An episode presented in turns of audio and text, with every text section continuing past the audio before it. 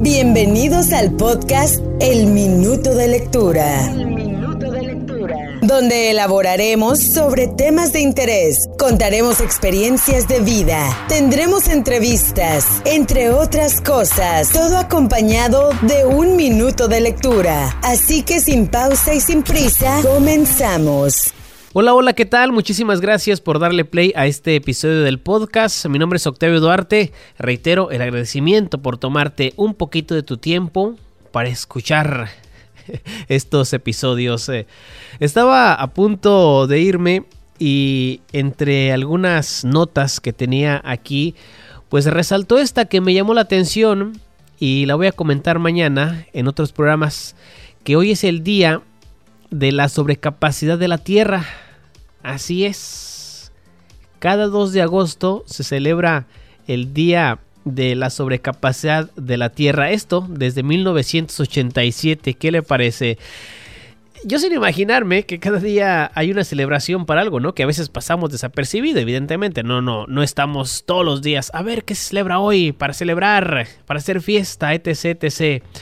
Pero mientras leía a detalle este artículo, menciona que con esto se pretende concientizar de manera urgente a la población acerca de los efectos dañinos e impacto que genera este fenómeno en la humanidad y en el planeta. y bueno, me puso a pensar eh, pues varias cosas, ¿no? Que de pronto parecen eh, una sopa de letra. Pero antes de dar mi punto de vista, quiero seguir mencionando lo que dice el artículo. Dice, ¿en qué consiste la sobrecapacidad de la Tierra? La sobrecapacidad de la Tierra está relacionada con la selección de una fecha a partir del año 1970 que permite determinar la cantidad de recursos que ha consumido la humanidad en el término de un año frente a lo que el planeta es capaz de producir. Es calculada por la Red Global de Huella Ecológica, una organización sin fines de lucro que se divide la biocapacidad mundial, o sea, la cantidad de recursos naturales generados por la Tierra ese año, por la huella ecológica mundial, el consumo de la humanidad de los recursos naturales de la Tierra para ese año y multiplicado por 365 días o 366 para los años que son bisiestos. Para el año 2023 la Tierra entró en un déficit ecológico debido a que la demanda de recursos y servicios por parte de la población mundial ha superado ampliamente lo que el planeta puede regenerar en este año en materia de recursos naturales.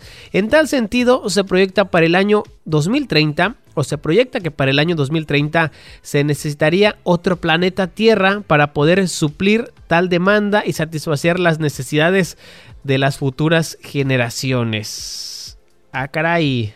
Y estamos tan cerca, ¿no? ¿Dónde vamos a conseguir ese planeta? Nos quedan 7 eh, años. ¿Cuáles son los efectos perversos del consumo de recursos naturales?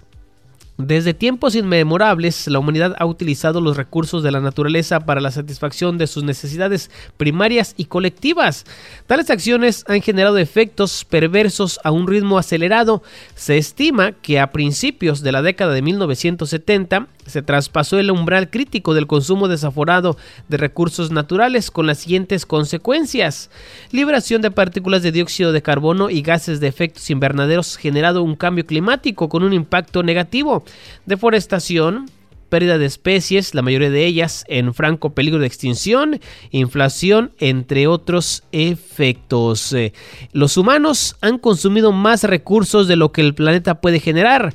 Es urgente sensibilizar y concientizar a la población en la adopción de un estilo de vida más sostenible. De esta manera se contribuirá de esta manera, perdón, se contribuirá a reducir el uso de recursos, así como frenar la degradación ambiental. ¿Qué les parece? Y bueno, el artículo continúa, pero quiero hacer una pausa ahí para dar un punto de vista que de pronto es el menos importante, de lo menos importante, pero pues sí, de cierta manera es a concientizar de que más allá de la cantidad de personas que existan en este planeta, pues evidentemente los recursos van a disminuir. Entre más población se genera más necesidades, en términos de comida y agua, puntualizando que son lo básico, lo que necesitamos para, para sobrevivir. Y claro está que a mayor cantidad de personas, pues evidentemente hay más problemas en los diferentes sentidos, problemas económicos, problemas sociales, problemas académicos, problemas de alimentación, de pobreza, segregación, racismo, violencia, etc, etc, etc. Ay, ay, gente. ¿Qué les puedo decir? Pues no es un tema ajeno a nosotros, pero lo cierto es que me llama poderosamente la atención y hasta cierto grado curiosidad saber cuál es la población mundial en nuestro planeta Tierra, en el tercer planeta de este sistema solar. Y me puse a indagar así curioseando, mirando números. Y la población de la Tierra para este 2023 se estimula que hay 8.1 billones de personas. Y bueno, me puse a indagar en internet cuál es la población en la Tierra para este 2023. Bueno, hay aproximadamente 8.1 billones de personas. ¿Tantas?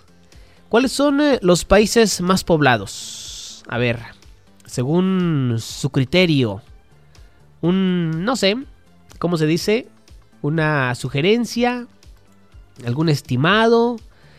Y bueno, eh, esta gráfica nos dice que la India es el país más poblado del mundo, con alrededor de 1.428.627.663 personas. En segundo lugar está China, 1 billón 425 millones habitantes. En tercer lugar está Estados Unidos, 339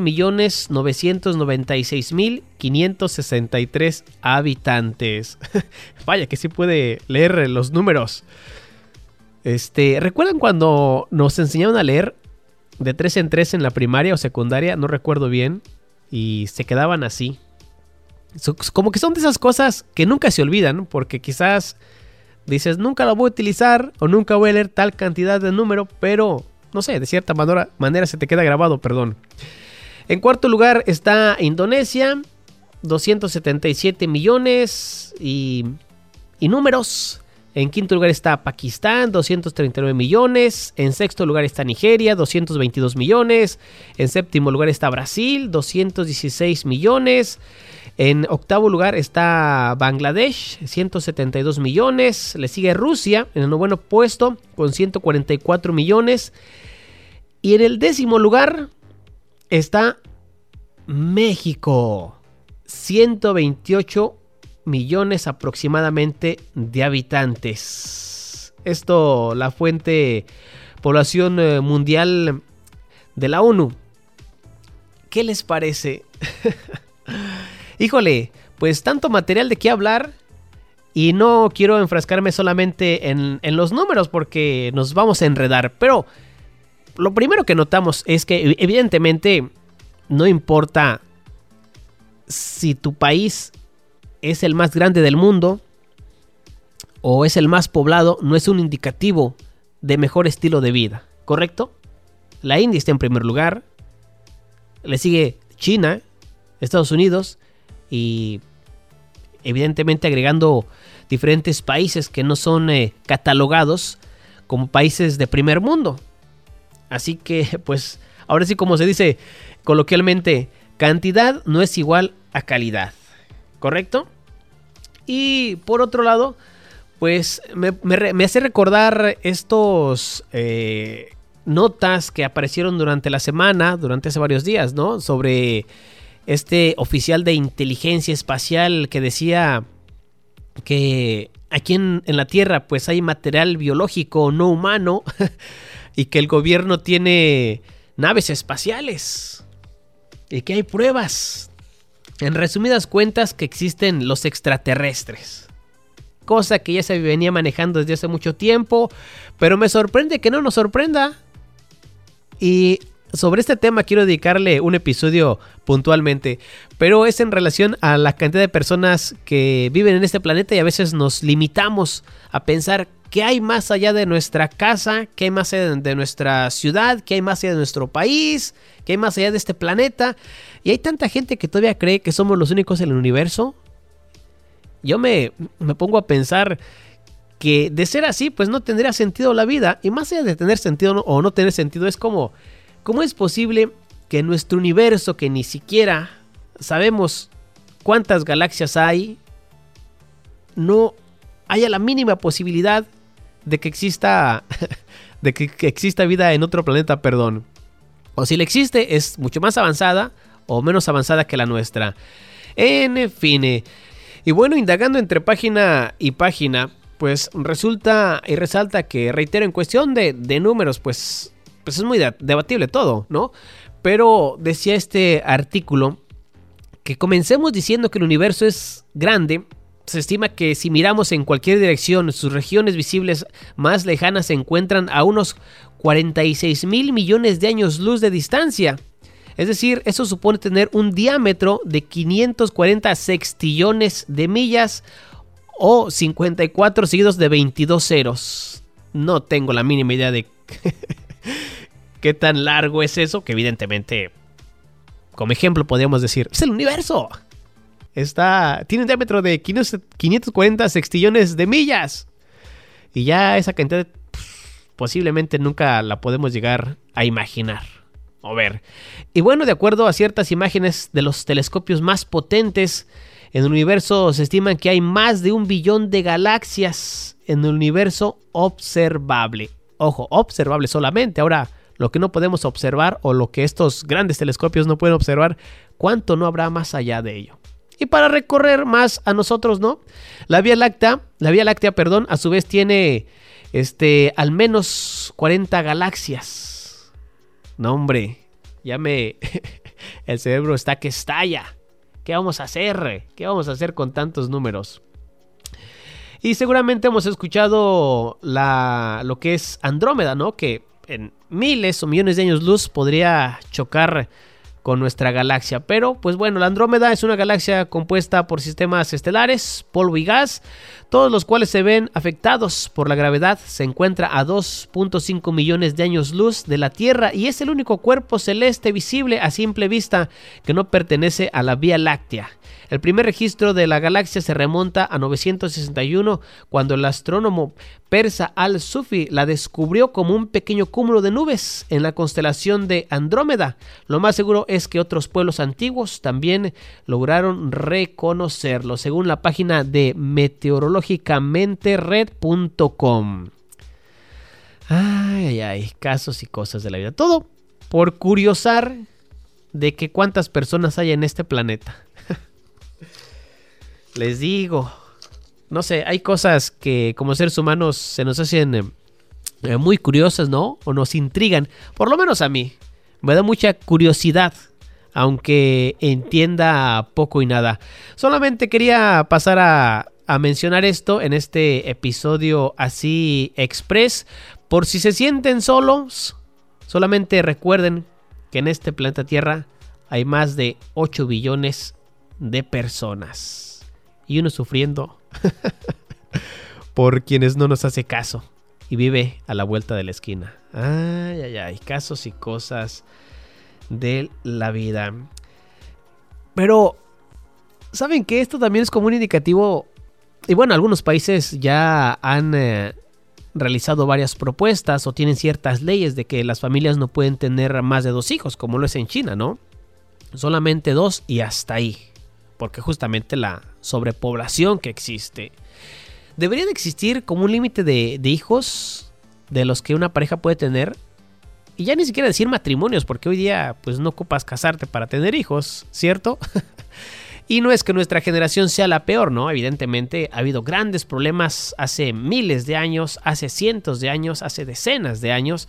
Por eso no nos sentamos culpables de que, bueno, ya no hay recursos, es nuestra culpa, no. Porque es eh, pues un suceso que ha venido aconteciendo a través de los años, aumenta, baja, este, se incrementa gradualmente, baja por lo que son las este, guerras, lo que son eh, las pandemias, en fin, tanto que ocurre en este planeta que ya ni sabemos qué es verdad o qué no es verdad. Lo cierto es que yo creo que en todo esto pues depende de una de una persona, ¿no? De si traer más hijos al mundo o no, ¿no? Yo creo que la mayoría de nuestra este del continente venimos de familias grandes y hay muchas razones del por qué.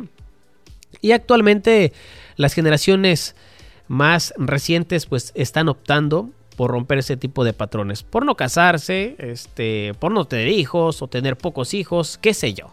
Pero al final del día, ¿qué tanto puede repercutir mi decisión en el planeta Tierra? ¿O qué tanto le importa el planeta Tierra a mi decisión? Porque, este, no sé, y no quiero que se suene, no quiero que suene, perdón, este, como prepotencia, pero, este, yo creo que pues no estamos viviendo en países donde realmente escasea la comida. Evidentemente que los hay, ¿no? Pero me refiero a que por lo menos no te pones a pensar, híjole, si nos falta el agua, si nos falta comida, o si hay guerras, o quizás estamos tan distraídos que realmente existe ese problema, que es real, evidentemente, pero no nos ponemos a pensar qué pasaría si realmente, realmente hubiese una guerra a nivel mundial o si realmente los problemas económicos cayeran que nos golpearan fuertemente, que la pobreza nos golpeara fuertemente. Porque vemos, por ejemplo, la pandemia, que es más reciente, que ahorita mirando aquí rápidamente, este, 100 mil, más de 4 millones de casos confirmados, más de 200 mil muertes, en fin, tantos números que existen. ¿Qué podríamos sacar como conclusión de ello? hemos aprendido algo, hay más recursos, se acabó la pobreza porque fallecieron tantas personas, y lo digo con todo respeto. Pues no, porque a final de cuentas siguen naciendo bebés. ¿Correcto? La pobreza sigue existiendo penosamente. Este, la violencia sigue existiendo. Las protestas siguen existiendo. En pleno 2023, la guerra con, de Rusia y Ucrania está, no sé si en ascenso, pero, está, pero continúa, ¿no? Como que ya, ya nos dijeron que sí existen personas de otros planetas y ni siquiera nos sorprende. O a lo mejor quizás ya estamos tan mal de la mente que decimos, no importa, eso no va a pagar nuestros gastos al final de mes, eso no me va a dar de comer. Haya guerra, haya protestas, etcétera, yo tengo que salir a trabajar para llevar el sustento a casa. No sé. Si hay un espacio en su tiempo, pónganse a reflexionar un poquito. ¿Qué estamos haciendo por este planeta? ¿Bien o mal? ¿No debería de importarnos? ¿O si nos uniéramos colectivamente realmente habría un cambio? ¿O todo, al final del día, radica en uno mismo? El individualismo que tenemos como sociedad. Que a mí, con que a mí no me pase, a mí no me importa el resto. Pero si uno actúa de buena manera también genera un, impacto, ¿no? Por ejemplo, decir pues si no tengo hijos, evidentemente no voy a trabajar más o no voy a obtener esos recursos, pero naturalmente otra familia los va a ocupar y los va a necesitar y los va a comprar. No sé. No sé. Solamente quería pararme, eh, a detenerme, perdón, a hablar un poco al respecto y a pensar un poquito más allá como yo, yo pongo este ejemplo de que a veces es bueno como salir de nuestra esfera de la vida. Salir del, del planeta Tierra de forma coloquial, evidentemente, porque no podemos salir. y darnos cuenta que somos una pequeña, una pequeña parte de este grandísimo universo. Tal vez somos un accidente, tal vez somos los únicos, así como divagando en el planeta Tierra por la eternidad y cuándo se va a acabar, quién sabe. Y como en ocasiones suelo mencionar, lo que para nosotros es problemas grandes, para otros es problemas pequeños, lo que para otros es problemas pequeños, para otros es problemas grandes. Hace rato miraba en Instagram algunos videos, uno de ellos hablaba sobre el famoso canal de Panamá, ¿no? O sea, cómo, cómo lo construyeron. para ahorrarse tiempo en vez de ir a dar la vuelta a los barcos hasta Argentina, pues cruzan por Panamá. Que hay una historia detrás de ello, ¿no? Pero el siguiente video era este lugares en África donde cantidad de niños desplazados por la violencia, por la guerra, por la pobreza, pues muy felices comiendo este una porción de comida al día. Y es y, y uno ve y da tristeza evidentemente decir, "Wow, Sí, a ciertas millas de distancia, pues están hablando de tecnología, de escuelas, etcétera, etcétera. Pero del otro lado del portón, como diría la canción, pues la pobreza extrema en su máximo nivel. Y naturalmente muchas organizaciones apoyan a estos eh, lugares. Pero imagínense, en pleno 2023, aún viendo cantidad de personas, este, niños sobre todo, que solamente tiene una comida al día. No sé. Vamos a ir cerrando este episodio express y nos escuchamos en el próximo. ¿Les parece? Hasta la próxima, que tengan excelente día. Mi nombre es Octavio Duarte. Síganme en redes sociales, Facebook Octavio Duarte Radio y en Instagram Octavio Duarte. Hasta la próxima en algún lugar de un gran país. Olvidaron construir un hogar donde no queme el sol. Y al nacer no haya que morir. Y en la sombra mueren genios